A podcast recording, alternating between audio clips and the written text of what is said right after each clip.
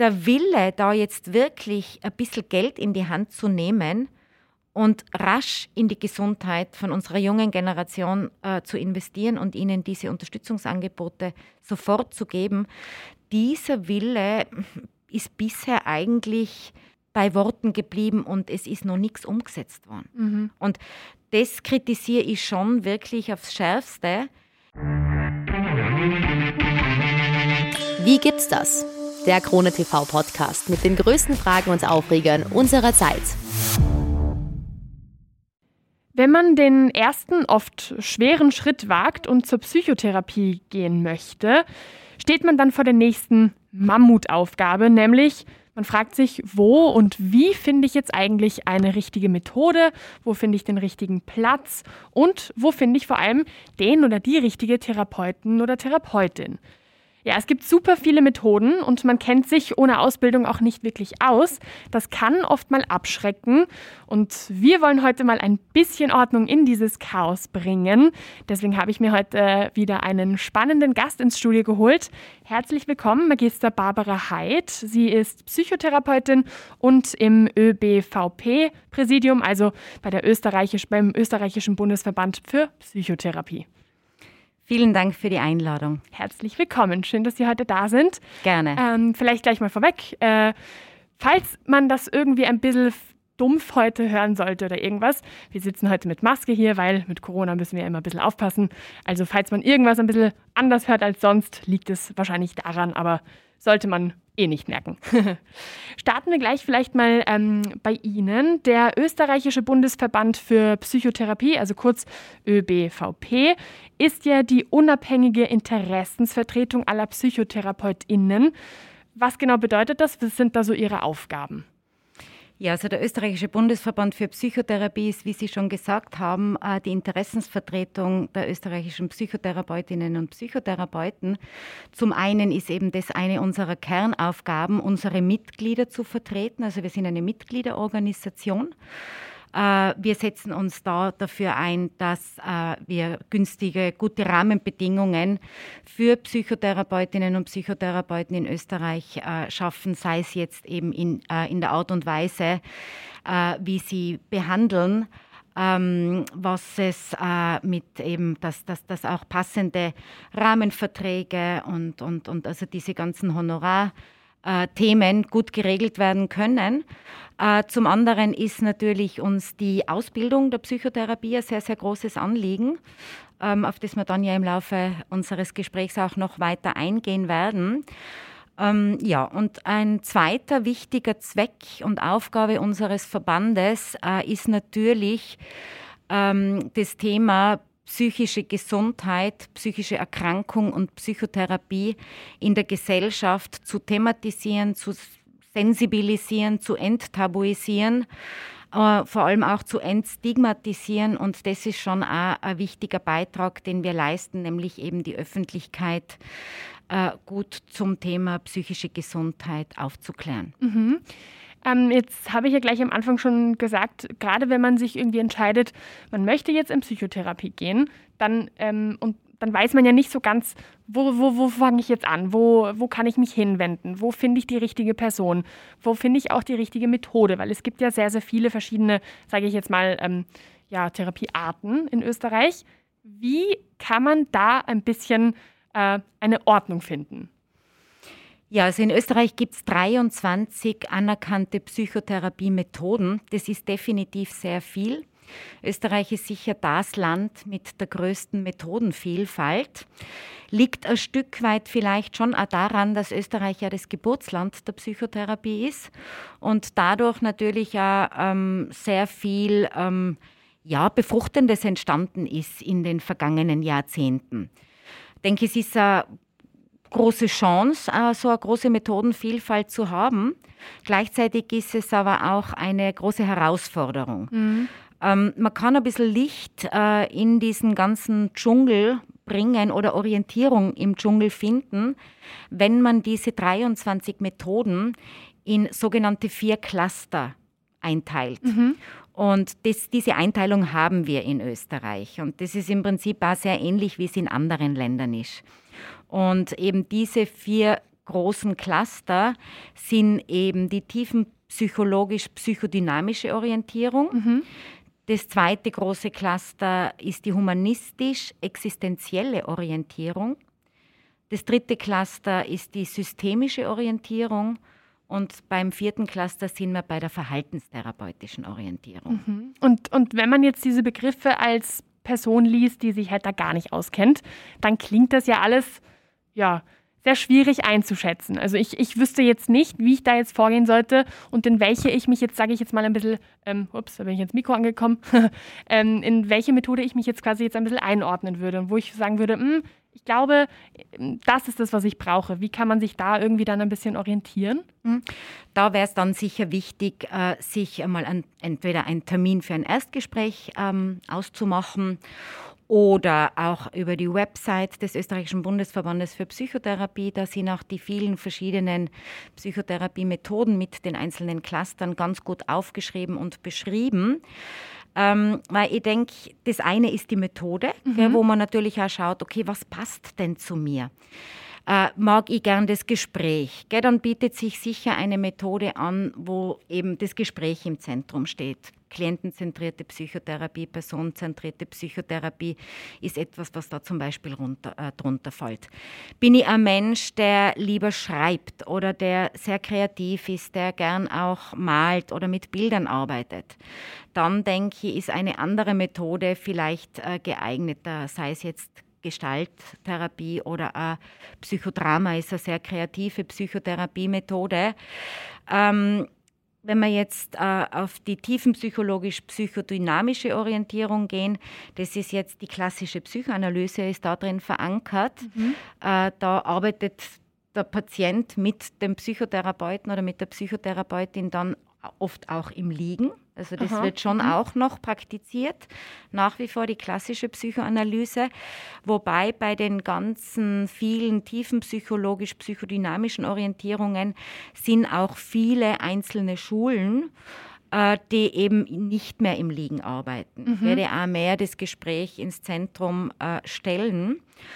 Ähm, und ich denke, bei der systemischen Psychotherapie, systemisch, äh, systemische Familientherapie, wie schon der Name sagt. Äh, da wird natürlich primär mit dem ganzen System dann auch gearbeitet. Ähm, also eignet sich natürlich dann sehr, auch wenn es jetzt um Familien geht. Mhm. Äh, bei der Arbeit mit Kindern ist dann auch noch einmal so ein spezielles Thema. Vielleicht haben wir auch Zeit, auf das noch einzugehen. Mhm. Und die Verhaltenstherapie, ich sage immer, die Verhaltenstherapie ist vielleicht sicher so ein bisschen eine jener Psychotherapiemethoden, die sehr konkret sind, weil da geht es, wie schon der Name sagt, schon ganz stark um ein Verhalten. Also da wird ganz stark der Fokus auf das Verhalten gelegt und eben ein sogenanntes dysfunktionales Verhaltensmuster, ein Symptom, ähm, wo man dann schaut, okay, was liegt diesem Verhalten zugrunde und was braucht es, dass man neue Verhaltensweisen äh, und neue Handlungsstrategien dann auch entwickeln kann. Mhm. Und ähm, von diesen ganzen Methoden, von diesen ganzen Verfahren und diesen ganzen Arten, wer entscheidet denn, was dazu ähm, dazugehört und was dazugelassen wird und was vielleicht eben nicht als dann Psychotherapie gelten darf? Gibt es da eine höhere mhm. Instanz mhm. für? Ja, genau, da gibt es eine höhere Instanz. Das ist der sogenannte Psychotherapiebeirat. Der ist im Bundesministerium für Gesundheit angesiedelt. Und in diesem Psychotherapiebeirat sitzen eben unter anderem auch Vertreter, Vertreterinnen der einzelnen Psychotherapiemethoden, der einzelnen Psychotherapieschulen äh, und natürlich eben ähm, Leute aus dem, aus dem Gesundheitsministerium, die das dann beurteilen und jede dieser 23 anerkannten Psychotherapiemethoden in Österreich hat natürlich ein Verfahren durchlaufen müssen, dass sie als Methode anerkannt wird. Mhm. Und ähm, wenn ich jetzt entscheide, ich möchte Psychotherapeut, Psychotherapeutin werden, wie ist da der Vorgang? Wie ist der, wie ist der Weg? Wie ist die ganze Ausbildung? Wie ist das alles aufgebaut in, in Österreich jetzt? Mhm, genau. Also in Österreich ist die Psychotherapieausbildung anders als jetzt zum Beispiel in Deutschland. In Österreich ist die Psychotherapieausbildung so ähm, aufgebaut. Also es ist kein grundständiges Studium derzeit noch. Äh, derzeit ist es so, dass es einen sogenannten ähm, theoretischen Ausbildungsteil gibt, das sogenannte psychotherapeutische Propedeutikum, äh, wo man eben diese allgemeinen theoretischen Grundlagen erlernt. Das mhm. dauert äh, zwei bis drei Jahre. Ähm, und dort muss ich mich noch nicht entscheiden, in welcher Methode ich ausgebildet werden möchte. Da bekomme ich als angehende Psychotherapeutin einen Überblick über die ganzen vielen verschiedenen Methoden und ähm, Möglichkeiten, die ich dann habe, mir mhm. eben meine Fachkompetenz dann anzueignen. Und dann ist der zweite Teil das sogenannte psychotherapeutische Fachspezifikum. Und in diesem Fachspezifikum entscheide ich mich dann für eine dieser 23 Methoden. Mhm. Und dort erhalte ich dann äh, meine sozusagen erweiterte fachliche Ausbildung mit ganz vielen äh, Tools, mit ganz vielen äh, eben Handwerkzeugen, die die einzelnen Psychotherapieschulen dann mit sich bringen. Da drinnen verankert ist auch ähm, ein großer Teil ähm, Selbsterfahrung, also ein, ein, zentraler Teil in der Psychotherapieausbildung ist schon die, die, die, die Lehrtherapie, die Eigentherapie, die Selbsterfahrung. Das sind viele hundert Stunden, die Psychotherapeutinnen dadurch laufen müssen, was auch sehr elementar wichtig ist, äh, weil es geht ja dann in weiterer Folge darum, dass ich meinem Gegenüber meiner Patientin, meinem Patienten ähm, auf ihrem oder seinem Weg zur Genesung, zur Gesundung äh, wirklich als stabiles Gegenüber zur Seite stehen kann. Und dafür ist es notwendig, mein, mein, mein eigenes gut zu, gut zu reflektieren mhm. und gut reflektiert zu haben. Mhm. Ähm, jetzt haben wir ja schon, also jetzt haben Sie schon gesagt, in Österreich sind es 23 Methoden, die da zugelassen werden. In Deutschland sind es zum Beispiel nur vier, wenn ich das richtig gefunden habe. Wie kann das sein, dass der Unterschied so groß ist? In, in, vielen Bereichen sind Deutschland und oder, oder funktionieren Deutschland und Österreich ja recht ähnlich. Wie kann es sein, dass es da so einen großen äh, Unterschied dazwischen gibt? Der Unterschied ist gar nicht so wahnsinnig groß. Gell? Wenn wir uns die vier Cluster in Österreich anschauen, dann entsprechen die ident den vier zugelassenen Methoden in Deutschland. Mhm. Und gerade wenn man sich die äh, ganzen tiefenpsychologisch fundierten Verfahren anschaut, also in, in Deutschland ist es eben äh, die tiefenpsychologisch fundierte Psychotherapie, so wird es genannt. Und äh, in Österreich äh, ist der Terminus tiefenpsychologisch-psychodynamische Orientierung. Und in diesem Cluster sind insgesamt zwölf verschiedene psychodynamisch, psychoanalytische äh, Zweige sozusagen mhm. drinnen. Also ich versuche es oft so zu erklären, es ist wie, wie eine Straße. Äh, sozusagen, da gibt es eine große Straße, eine, eine äh, zentrale Straße. Das sind eben diese vier Cluster. Und äh, in Deutschland fährt so, so, sozusagen alles auf dieser auf dieser einen Straße. Und in Österreich gibt es eben noch dann mehrere Nebenstraßen sozusagen. Okay, ja, okay. Ähm, wie ist es denn, wenn man sich jetzt mal im europäischen Vergleich das anschaut, äh, habe ich mich da gerade mal ein bisschen durchgelesen und ähm, habe halt auch gesehen, dass es wirklich sehr abhängig ist, in welchem Land irgendwie man eine Psychotherapie sucht. Da gibt es halt eher strengere Richtlinien. Das ist zum Beispiel in Deutschland, in den Niederlanden, in Schweden oder auch in Großbritannien der Fall. Gut, Großbritannien ist jetzt nicht mehr EU, aber ist wurscht. Ähm, da gibt es dann zum Beispiel eben nur diese, diese Straßen, wie Sie es jetzt gerade gesagt haben, diese vier bis fünf ähm, große Verfahren, die halt eben anerkannt sind. Dann gibt es andere europäische Länder wie zum Beispiel Finnland, die Tschechische, Tschechische Republik oder auch Slowenien. Da gibt es deutlich mehr Verfahren, die eben anerkannt werden. Ähm, und dann gibt es halt welche Länder wie zum Beispiel äh, Belgien, Dänemark, Frankreich oder Portugal. Da gibt es keine offiziell anerkannten Therapieverfahren. Wie wichtig ist denn dieses, dieses Anerkennen, dieses, dass da jemand ist, eine Instanz, die das irgendwie offiziell so anerkennt? Warum ähm, wird das dann auch innerhalb der EU oder sagen wir mal eher innerhalb von Europa so differenziert damit umgegangen? Ich denke, da muss man ein Stück in die Geschichte zurückgehen. Gell? Also ursprünglich äh, zur Zeit von Sigmund Freud zum Beispiel. Sigmund Freud äh, war Psychiater, also Facharzt für Psychiatrie und hat dann sozusagen aus seinem medizinischen Grundverständnis heraus äh, die Psychotherapie begründet. Äh, schon, wenn man sich genauer anschaut, weil er gesehen hat, okay, das eine ist die Medizin, wichtige Wissenschaft, eine wichtige Disziplin, aber es fehlt was, es mhm. braucht noch was. Mhm. Und äh, ich denke so, das war so nicht jetzt unbedingt nur die Geburtsstunde der Psychotherapie, da hat es auch Vorläufer gegeben. Äh, also das eine ist einmal diese entstanden aus der Medizin heraus. Es gibt dann einen zweiten Strang, ähm, die Psychologie. In Deutschland zum Beispiel ist es so, dass ähm, die Profession, den Beruf des Psychotherapeuten, der Psychotherapeutin können in Deutschland nur Menschen erlangen, die entweder ein Studium der Medizin absolviert haben oder ein Studium der Psychologie. Mhm. In Österreich ist das anders, gell? da ist es auch vielfältiger. Ähm, aber sozusagen entstanden ist die Psychotherapie ein Stück weit aus der Medizin, aus der Psychologie. Und äh, die Psychotherapie ist aber natürlich in der Zwischenzeit Zeit eine eigene Wissenschaft und auch eine eigene Disziplin. Und äh, die Kernaufgabe der Psychotherapie ist natürlich äh, nicht primär das Analysieren. Gell? So, was, äh, was ist das Problem, was hat dieser Mensch? Ähm, das ist auch Teil von unserer ganzen Arbeit.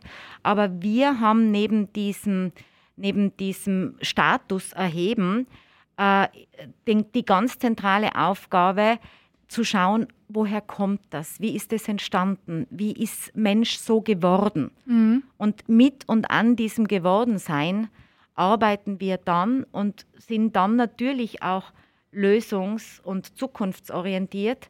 Aber es ist ganz wichtig, das als Gesamthaftes zu sehen, weil wenn ich nicht hinkomme, wo die Ursachen sind, wie das entstanden ist, äh, dann wird es auch ganz schwierig, äh, wirklich äh, etwas dauerhaft so zu verändern, mhm. dass der Mensch, äh, der eben an dieser Symptomatik leidet, dann eben sein Verhalten so ändern kann, dass er eben nicht mehr in diesen Leidenszustand kommt. Mhm. Und, und was würden Sie jetzt von einer, sage ich mal, EU-weiten Regulierung halten? Wie, wie würden Sie das finden? Ähm, ähm, Sie praktizieren in Österreich. Wie hätten Sie, ja, wie wäre dieses, sage ich mal, ähm, Gefühl, wenn, wenn sie wüssten, dass das einfach in der EU so fixiert ist, dass gewisse Dinge einfach erlaubt sind, dass gewisse Methoden anerkannt sind und andere eben nicht, dass, das, äh, dass diese Vielfalt ein bisschen durchbrochen wird. Also ich würde mir das sehr wünschen. Es gibt auch äh, den EAP, die uh, European Association for Psychotherapy, wo eben Österreich auch Mitglied ist in, und auch der ÖBVB Mitglied ist in, äh, in dieser Vereinigung. Und dort ist eben ein Teil der Arbeit, europäische Standards zu entwickeln. Äh, dass eben europaweit in der EU ähm, für die Psychotherapie, sei es jetzt angefangen von der Ausbildung bis hin zu eben, welche Methoden sind anerkannt und was sind für Standards, um eben psychotherapeutisch zu arbeiten und zu behandeln, dass wir da EU-weit ähm, einheitliche Standards haben, dass zum Beispiel, wenn äh, ich als Psychotherapeutin jetzt ähm, nach Spanien gehen würde, dass sie dann selbstverständlich dort auch als Psychotherapeutin tätig sein darf. Mhm. Und das ist derzeit alles sehr, sehr kompliziert. Mhm, okay, das heißt, man muss dann quasi nochmal irgendwelche äh, Ausbildungen absolvieren oder nochmal irgendwelche extra, sage ich jetzt mal in Anführungsstrichen, Kurse machen, damit man das dann darf? Oder wie ist das aktuell? Ja, genau. Also da ist so, also natürlich, auch wenn jetzt ein Arzt oder eine Ärztin in ein anderes äh, Land geht und dort als Ärztin praktizieren will, muss man auch diese Nostrifizierung sozusagen durchlaufen. Äh, wobei es bei den Ärzten sehr viel einfacher ist, gell, weil die haben ja sehr äh, einheitliche Ausbildungsregelungen. Mhm. Ähm, und bei uns Psychotherapeutinnen ist es tatsächlich so, dass wir dann eben gewisse Dinge noch nachweisen müssen, da oder dort vielleicht noch irgendwelche Kurse belegen müssen. Ähm, und dass es äh, teilweise, also auch wenn man jetzt zum Beispiel in Deutschland praktizieren möchte, da ist die Grundvoraussetzung derzeit, dass man entweder ein Medizinstudium durchlaufen hat oder ein Psychologiestudium. Mhm. Oder es gibt eben so schon, wenn man mit Kindern und Jugendlichen arbeitet, dann ist eben auch eine pädagogische äh, Ausbildung äh, sozusagen, mit der ist man dann berechtigt, dann auch als Psychotherapeutin tätig zu sein. Mhm. Umgekehrt, wenn jetzt äh, jemand, der in Deutschland die Psychotherapieausbildung äh, absolviert hat und der in Österreich praktizieren will, dann müssen die deutschen Kolleginnen und Kollegen auch ein bisschen was äh, nachreichen und äh, einige Kurse absolvieren, weil in Deutschland gibt es ähm, diesen ersten Teil der österreichischen Ausbildung nicht, nämlich eben dieses psychotherapeutische Propedeutikum, ah, diese okay. theoretischen Grundlagen, mhm. äh, wo sie äh, einiges von dem noch nachmachen müssen. Ich denke, was sehr gescheit ist, was man nachmachen sollte, wenn man in einem anderen Bundesland, äh, in einem anderen europäischen Land äh, oder weltweit arbeitet, dass man sich natürlich, äh, dass man eine Schulung machen muss, wie sind die äh, jeweiligen Gesetze. Mhm. Wie ist das Psychotherapiegesetz in Deutschland? Natürlich muss sie wissen, was sie da darf und was sie nicht darf und was meine Rechte und was meine Pflichten sind. Ähm, äh, natürlich muss sie mich äh, muss sie das lernen und mhm. Bescheid wissen. Wenn, ähm, wenn wir jetzt nochmal auf diesen, sage ich jetzt mal, Deutschland-Österreich-Vergleich kommt, ähm, ich finde es halt sehr spannend, weil das zwei Länder sind, die sich so nahe sind und wo doch äh, ein paar Unterschiede irgendwie bemerkbar sind. Auf, in Deutschland habe ich gesehen, ähm, ist zum Beispiel die, die, die Heilpraktik als Psychotherapie anerkannt. Was ist denn der Unterschied zwischen der Heilpraktik und der, hm, sage ich jetzt mal, normalen ähm, bekannten Psychotherapie? Was ist da der Unterschied? Ja, da ist so, hm, wäre vielleicht fast anmaßend, wenn ich da jetzt ganz viel dazu sage, weil ich mich mit der Heilpraktika viel zu wenig auskenne und mhm. viel zu wenig befass, befasst habe. Ähm, vielleicht muss man ein bisschen differenzieren. Die Heilpraktik, die Heilpraktiker sind zwar anerkannt, aber da geht es jetzt auch darum, die können, also wenn Patienten, die zum Heil, heilpraktischen Psychotherapeuten in Deutschland gehen, die können diese Kosten nicht mit der Kasse abrechnen. Ah, okay. Ja, das macht natürlich schon auch nochmal einen ganz einen großen Unterschied, weil da ist natürlich diese bei uns anerkannten 23 Methoden, da haben die Patienten das Recht von all diesen 23 Methoden dann auch äh, das sozusagen von der Kasse finanziert zu bekommen, sei es jetzt vollfinanziert oder eben über einen, einen Zuschuss.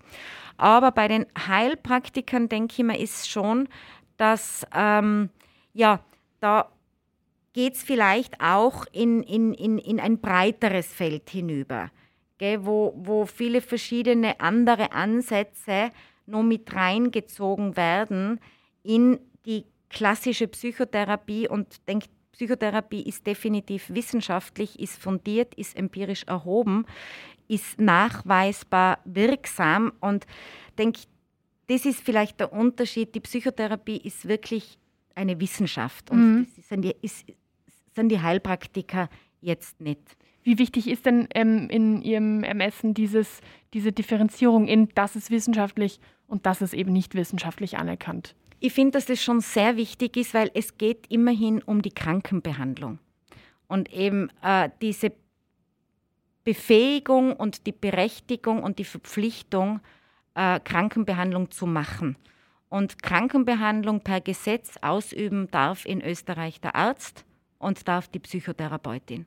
Das sind die einzigen zwei Berufe, die wirklich per Gesetz in dieser Krankenbehandlung tätig sein dürfen, selbst und eigenständig. Also mhm. das bedeutet, dass ich äh, keine Zuweisung brauche. Mhm. Wenn eine Patientin zu mir kommt, dann kann ich sofort in den Behandlungsprozess mit der Patientin einsteigen.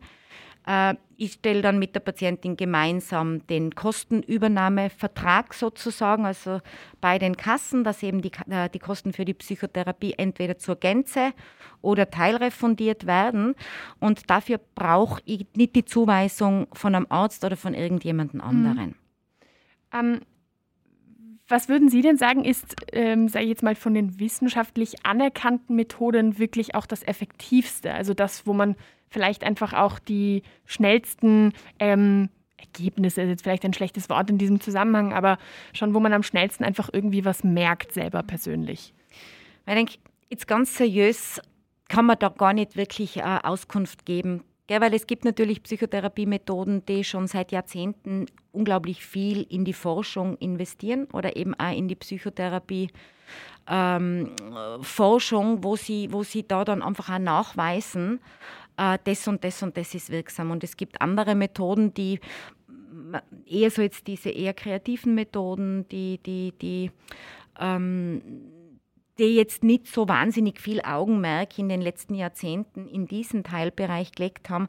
Und die können natürlich viel weniger Ergebnisse liefern, als jetzt zum Beispiel, nehmen jetzt exemplarisch die Verhaltenstherapie. Mhm. Die Verhaltenstherapie hat, hat sehr viel da äh, investiert und kann das sehr gut nachweisen. Ähm, und dadurch natürlich auch das Präsentieren und dementsprechende Ergebnisse. Mhm. Andere Therapieschulen äh, ziehen da jetzt erst nach. Mhm. Ähm, und vom effektivsten, ich denke, jede Psychotherapiemethode wirkt. Mhm. Gell, das muss man sagen, deswegen sind sie ja auch anerkannt. ähm, und das Zentrale in der Psychotherapie ist gar nicht die Methode, ist nicht die Schule, das Zentrale ist die psychotherapeutische Beziehung. Also, mhm. dass wenn ich, wenn eine Patientin zu mir kommt in die Psychotherapie, dann erkläre ich ihr natürlich einmal, was wir da jetzt machen können und was es für Möglichkeiten gibt, wie denn so eine Arbeit ausschauen könnte. Äh, das elementar Wichtigste ist aber, dass meine Patientin ähm, sich bei mir wohlfühlt, mhm. dass sie vertrauen kann, dass sie ähm, so viel Vertrauen zu mir haben kann, dass sie, sich, dass sie auch bereit ist, sich zu öffnen. Ähm, dass das möglich ist, die Verantwortung dafür liegt natürlich primär bei, bei mir, weil ich muss den Rahmen und den Raum und die Zeit schaffen, dass das gut gelingen kann. Und in dieser vertrauensvollen therapeutischen Beziehung ist dann dieser Raum, wo eben Veränderung, Entwicklung geschehen kann. Das ist ja dann doch was, sage ich jetzt mal, Beruhigendes für, für Patienten, Patientinnen zu wissen, okay, ich muss mich vielleicht nicht so sehr mit zig verschiedenen Methoden irgendwie auseinandersetzen, sondern es geht primär einfach darum, wie fühle ich mich bei dieser Person, passt es menschlich gesehen oder eben nicht. Das ist ja dann schon mal ein, ein positiver Punkt in, in dem ganzen, sage ich jetzt mal, Dschungel an Methoden und Verfahren, die es gibt. Genau, das ist sicher das Allerwichtigste und das wird auch in jeder Studie so belegt. Ich denke, was was ich Patienten oder wenn ich gefragt wäre, wie kann ich denn die für mich passende Psychotherapeutin finden, dann sage ich zu den Leuten schon oft, also äh, man kann einfach einmal die Websites der verschiedenen Psychotherapeutinnen sich anschauen. Auch einfach die Bilder anschauen. Gell? Weil äh, wenn mir jetzt eine Psychotherapeutin oder ein Psychotherapeut irgendwie sympathisch ist, dann oder auch mir, mir diese Website anspricht, äh, dann kann ich ja eben entweder eine E-Mail schreiben oder zum Telefonhörer greifen und einmal mir einen Termin für Erstgespräch ausmachen. Das ist einmal schon so eine erste äh, ja, Selektion oder Möglichkeit. Und dann ist natürlich das nächste, okay, dann telefoniere ich vielleicht und dann merke ich, okay, am Telefon, die hat irgendwie eine sympathische Stimme, diese Therapeutin, ähm, und, und kann mir am Telefon schon ein paar Infos geben, mit denen ich ganz gut was anfangen kann. Und dann mache ich mir einen Termin für ein Erstgespräch aus. Mhm. Und dann, denke ich, ist das, das ist dann so der nächste Eindruck, wenn ich dann in diese Praxis komme. Mhm. Wenn ich mich da irgendwie unwohl fühle, weil mir das Ganze zu steril ist oder ich mich unwohl fühle, weil das total überladen ist, weil es mir viel zu viel ist, dann ist vielleicht schon, dass ich sage, hm, äh, auch dieser erste Eindruck, wenn ich wirklich in den Raum komme, äh, erscheint mir ganz, ganz wichtig. Und da sollen Patienten und Patientinnen auch gut auf ihr Bauchgefühl horchen, gell, wenn sie, wenn es möglich ist. Was, was ist denn mit denjenigen, die halt, sage ich jetzt mal, vielleicht einfach akute Probleme haben, wo es wirklich schon ganz, ganz ähm, wo die Zeit auch schon drängt und wo es wirklich ganz, ganz dringend ist. Wo können die sich hinwenden, wenn, wenn selbst dieser Prozess des Ausschlussverfahrens, sage ich, äh, nenne ich das jetzt einmal, wenn selbst das schon einfach zu viel ist, wo können die sich dann hinwenden? Ja, ich denke, da ist dann sicher natürlich am wichtigsten, wenn Sie sich zu den regionalen psychosozialen Beratungsstellen einfach einmal wenden. Gell, dort sitzen dann Psychotherapeutinnen, äh, die einmal sich das Ganze mit demjenigen auch anschauen und wo es einmal eine erste Akuthilfe gibt. Und dann kann man dort eben in diesen psychosozialen Beratungsstellen, gibt es in jedem Bundesland äh, ein bisschen unterschiedliche Bezeichnungen dann auch dazu, äh, dort wird dann eben gemeinsam mit dem Patienten und mit der Patientin geschaut, was braucht derjenige, welche Psychotherapiemethode könnte in Frage kommen, welche Psychotherapeutin oder Psychotherapeut könnte in Frage kommen. Natürlich immer die Frage, wer hat denn vielleicht einen kassenfinanzierten Psychotherapieplatz? Das ist aber nochmal ganz ein anderes Thema. Mhm. Ähm, aber da gibt es dann natürlich Expertinnen und Experten, die den Betroffenen bei der Suche sehr wohl helfen. Jetzt haben Sie eh schon was angesprochen, die ähm, geringen Therapieplätze, die es ja doch immer gibt und was ja doch immer ein Thema ist, wo viele Menschen aufschreien, weil sie sagen, es kann ja nicht sein, dass ich Hilfe brauche und sie mir nicht gegeben wird, beziehungsweise ich dann ewig warten muss, auf irgendwelche Wartelisten vielleicht gesetzt werde und, und, und hoffen muss, dass mich jemand anruft und sagt, hey, da ist jetzt was frei geworden. Wie kann es denn sein, dass bei so vielen, sage ich jetzt mal, anerkannten Methoden trotzdem auf der anderen Seite so wenig Therapieplätze vorhanden sind? Ja, das ist ganz einfach erklärt. Ähm, von Seiten der Sozialversicherungen ähm, ist da ein Deckel eingezogen. Es gibt einfach nur eine gewisse Anzahl an kassenfinanzierten Psychotherapieplätzen. Wir haben genug Psychotherapeutinnen und Psychotherapeuten in Österreich. Äh, wir haben eine Psychotherapeutendichte, also wir sind bald 11.000 eingetragene Psychotherapeuten. Wir haben eine dreifach höhere Psychotherapeutinnendichte als im EU-Durchschnitt. Also die Leistungsreserve von uns Psychotherapeutinnen ist zu 100 Prozent gegeben. Mhm. Das, was fehlt, äh, sind eben die Plätze, die eben von den Kassen sozusagen gedeckelt sind. Gell? Da ist ein Deckel oben drauf, mhm. das zwar jetzt ähm, ausgebaut wird und das befindet sich auch in einem laufenden Prozess. Äh, aber ähm, es ist natürlich nach wie vor viel zu wenig. Mhm. Ja, aber es entsteht immer diese Schieflage, war eben so, wie Sie gesagt haben, jetzt gibt es so viele Methoden und dann muss man doch so lange warten. Das liegt nicht an den Psychotherapeutinnen, ähm, das liegt wirklich am politischen Willen, das auch zu finanzieren. Jetzt habe ich bei ähm, Ihnen auf der Seite der, des österreichischen Bundesverbandes für Psychotherapie gesehen, ähm, dass Österreich ja im EU-weiten Vergleich eher nicht so gut abschneidet, im Sinne von, es stehen tatsächlich rund 0,8 Prozent der Bevölkerung nur in Psychotherapie. Das ist in Deutschland oder in der Schweiz viel höher, da sind es etwa 3 Prozent der Bevölkerung.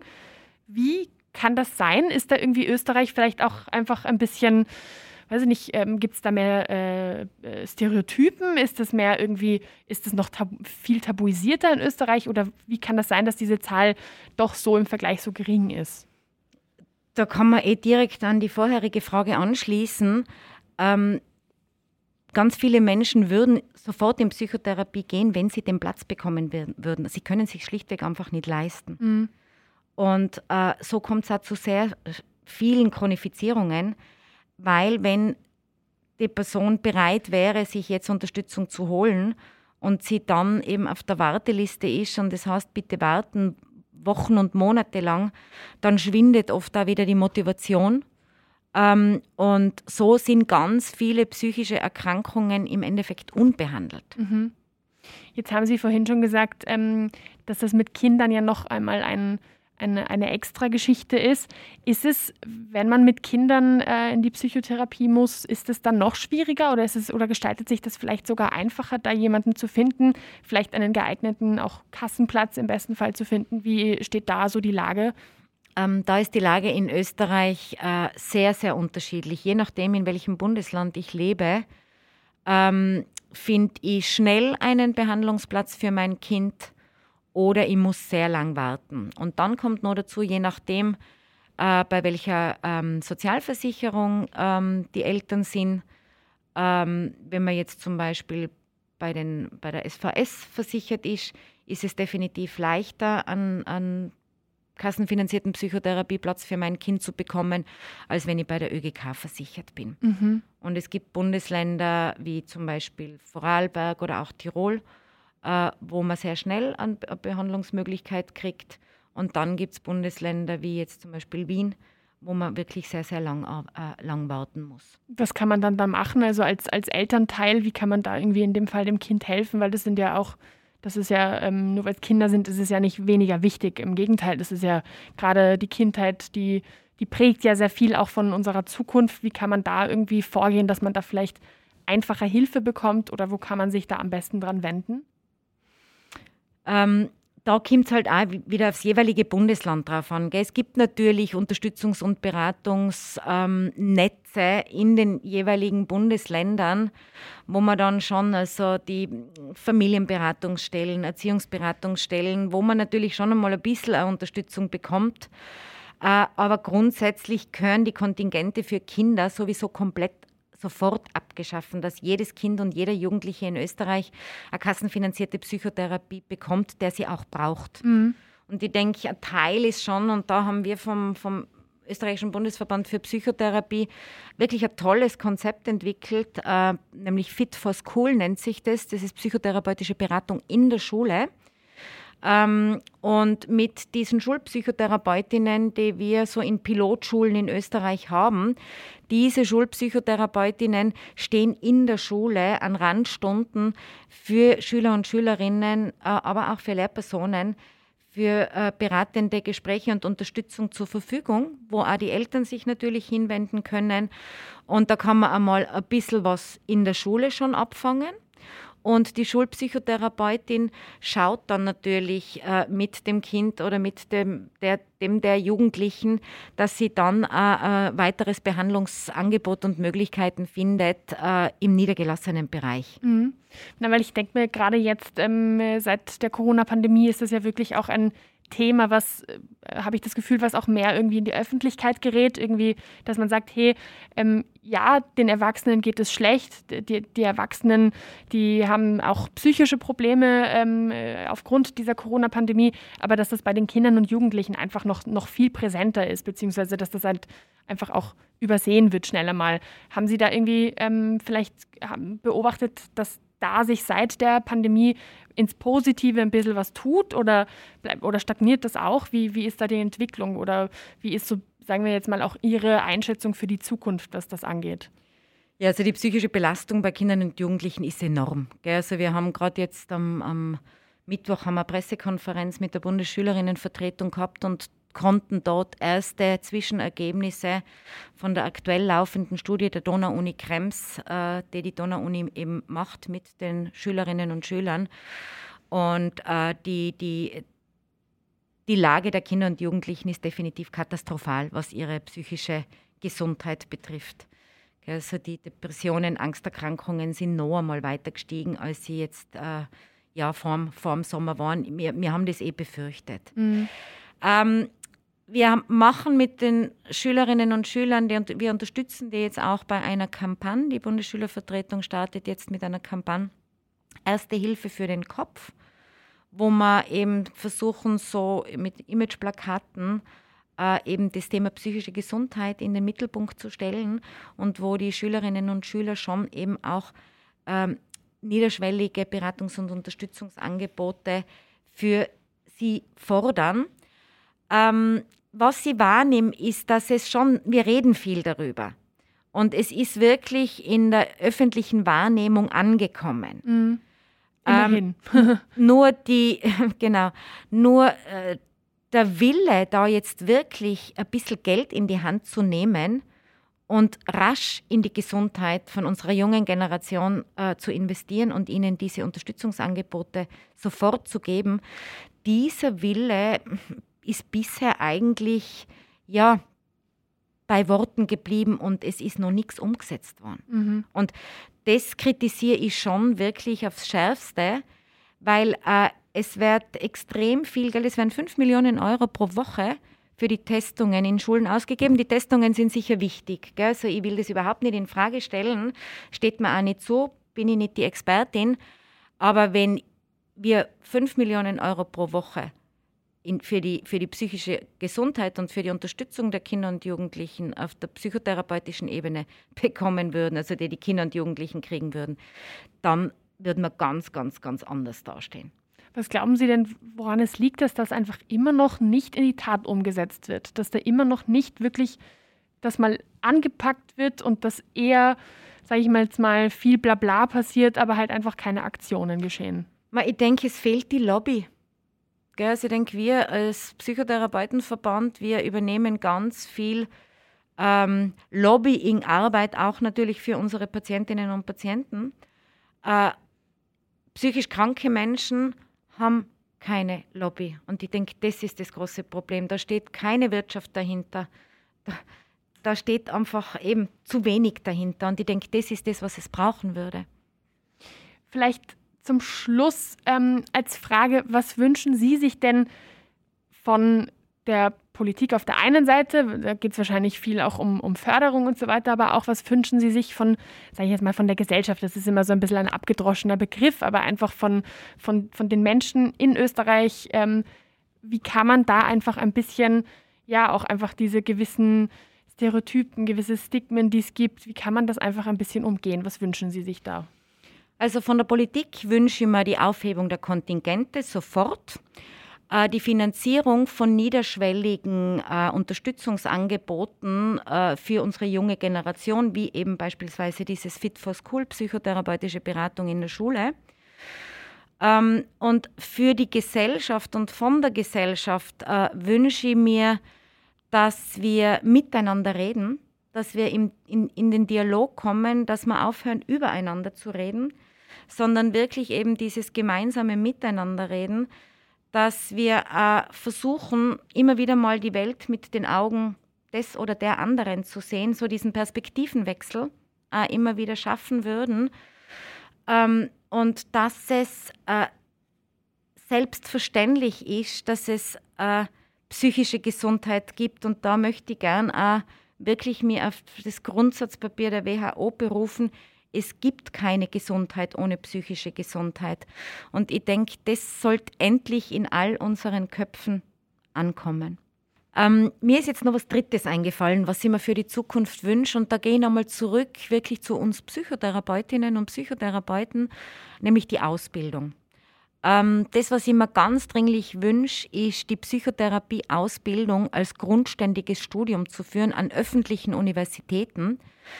Ähm, nämlich eben voll finanziert dann auch, weil die Psychotherapieausbildung in Österreich ist unglaublich teuer.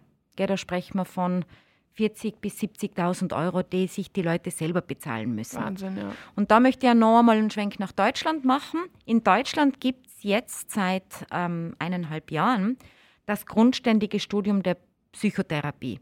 Also Deutschland hat es jetzt so geschaffen, es gibt das Studium der Medizin, es gibt das Studium der Psychologie und das Studium der Psychotherapie. Und das wünsche ich mir für Österreich auch. Und es sieht derzeit einmal so aus, als ob wir da schon bald ähm, die wirklich wichtige Weichenstellung machen können und dass die politischen Entscheidungsträger das dann auch so beschließen. Okay, das heißt, es ist was Positives, was äh, irgendwie auch im im, im Kommen ist, wo, wo man sagt, okay, das ist jetzt nicht so weit weg, sondern das wäre schon möglich, dass das passiert. Genau, ich bin ja eine unverbesserliche Optimistin. Also ich hoffe, dass wir das im ersten Quartal vom neuen Jahr möglicherweise sogar schon bekommen könnten. So. Mhm. Dann sage ich vielen Dank, Frau Magister Heid, dass Sie heute da waren und dass Sie auch so viel Einblicke einfach in, in Ihre Arbeit und auch einfach in die Arbeit generell von Psychotherapeuten und Therapeutinnen ähm, uns hier mitgeteilt haben. Dankeschön und hoffentlich äh, wird diese Förderung auch irgendwann wahrgenommen und in die Tat umgesetzt. Sehr gerne. Vielen Dank für die Einladung. Dankeschön. Wie gibt's das? Der Krone TV Podcast mit den größten Fragen und Aufregern unserer Zeit.